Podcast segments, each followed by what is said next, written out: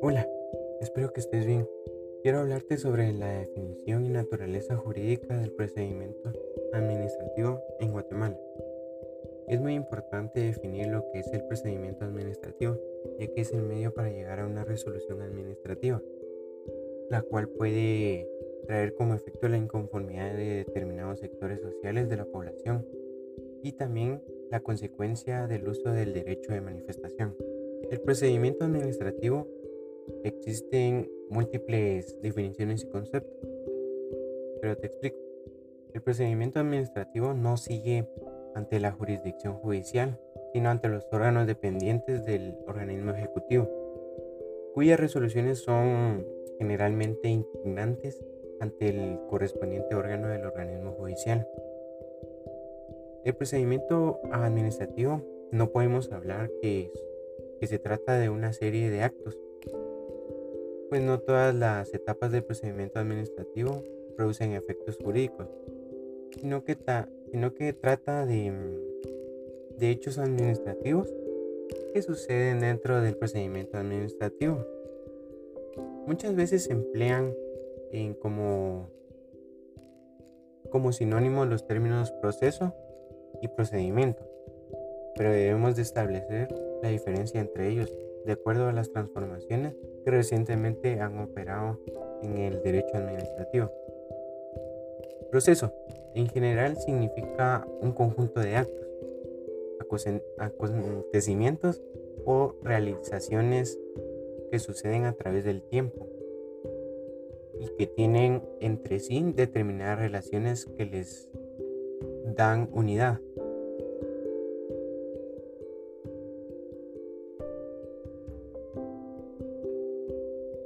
También te, explico la naturaleza del procedimiento administrativo.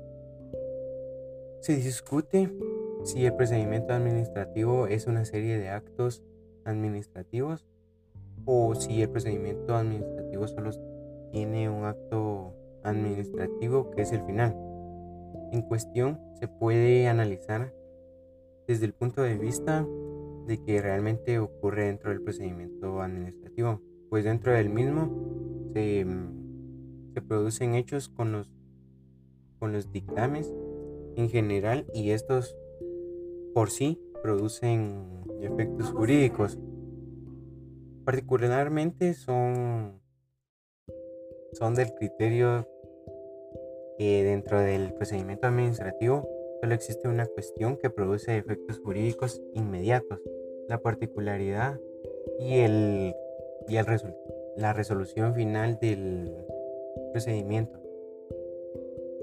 Razón por la cual no existe una serie de actos ni siquiera preparatorios. Lo único que produce efectos jurídicos es el acto o resolución final.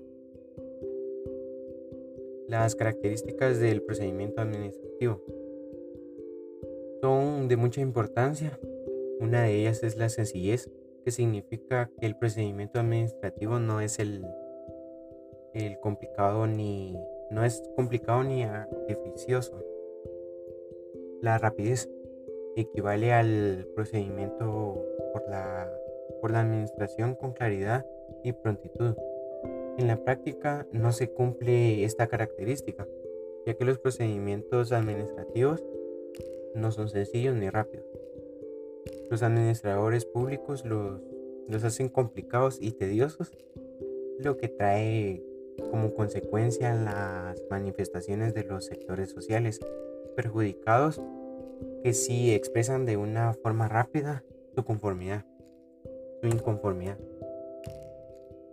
La informalidad significa que los procedimientos administrativos no se basarán rigurosamente en las leyes y reglamentos en los que no se puede en los que no se requiere de auxilio de abogado y cita de leyes.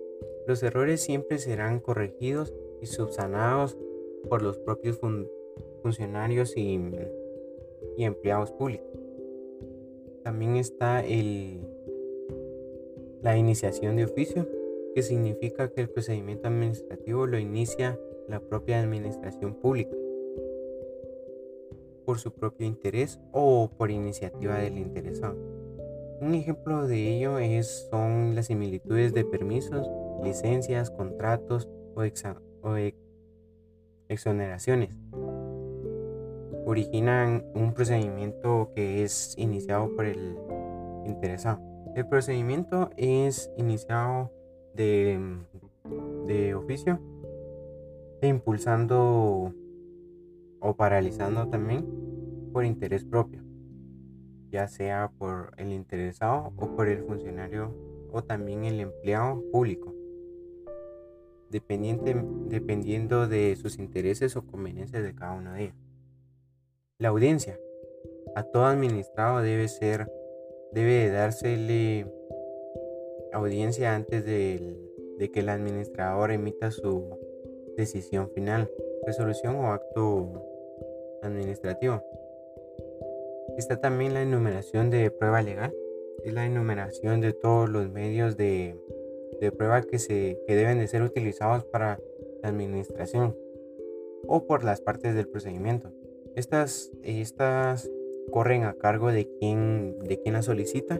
Significa que, que cuando el documento que aporte el interesado y todas las diligencias que se llevarán a cabo constituyen por medio aprobatorio o a favor en contra de la petición del interesado siempre que los documentos y diligencias se fundamenten en la ley y reglamento. Está el escrito sin descartar la oralidad significa que todo el procedimiento escrito a principio a fin. En Guatemala el procedimiento es escrito. Sin embargo, la práctica del procedimiento puede ser escrito y oral. La fijación de plazo. Esto es muy importante. La administración debe fijar un plazo dentro del cual debe resolver, tomando en cuenta los medios de prueba que se deben aplicarse o practicar. Los plazos que la administración fije dependen de la ley y de los reglamentos que, para ello tengan señalados. Y cuando no hay plazo fijo, debe de aplicar los 30 días que establece la Constitución Política de la República de Guatemala, ubicado en el artículo 28 en la Ley de Amparo la exhibición personal y la constitucionalidad en el artículo 10. Plazo para otras instituciones que intervienen. La precisión y la forma de plazo cuando deben intervenir otras autoridades o consejos jurídicos o técnicos. Los plazos que deben de realizarse las audiencias o la intervención de órganos e instituciones deben fijar plazos en las normas reglamentarias.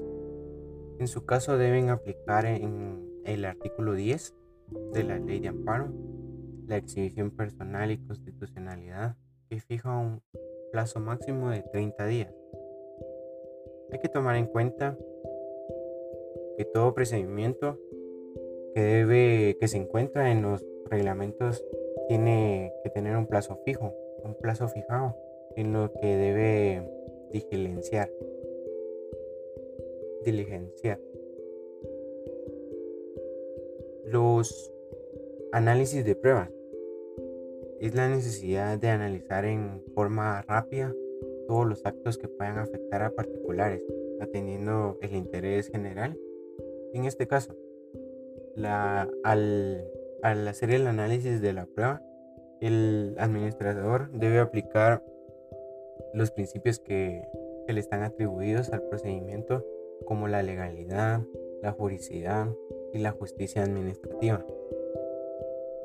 El análisis de la prueba del administrado rigió y las pruebas en el que el mismo órgano administrativo recabe dentro del procedimiento administrativo. Es el que es el que al final del mismo se basa en dicho órgano para emitir la resolución administrativa que sea, en primer lugar, ajustada al derecho Y en segundo lugar, que sea justa, es decir, que se amplíe, que se aplique el, lo que se denomina justicia administrativa. Los principios del procedimiento administrativo. Em, se ha planteado el ámbito general del derecho procesal administrativo, la necesidad de sistematizar el procedimiento administrativo y se busca satisfacer la necesidad de unificar en el ámbito general a todos los órganos administrativos. Los principios de ello los relaciona el licenciado Hugo Ronaldo Calderón Morales en su libro de Derecho Procesal Administrativo, siendo referencia a que el artículo, el artículo número 2 del, del decreto número 119-96 del Congreso de la República. Ley de lo contencioso administrativo. Se, esto se encuentra contenido en los principios que se que al establecer que los expedientes administrativos deberán impulsarse de oficio, se formalizarán por medio escrito, observándose del del derecho de defensa y asegurándose de la celeridad, sencillez y eficacia del trámite. La actuación administrativa siempre será gratuita. Gracias.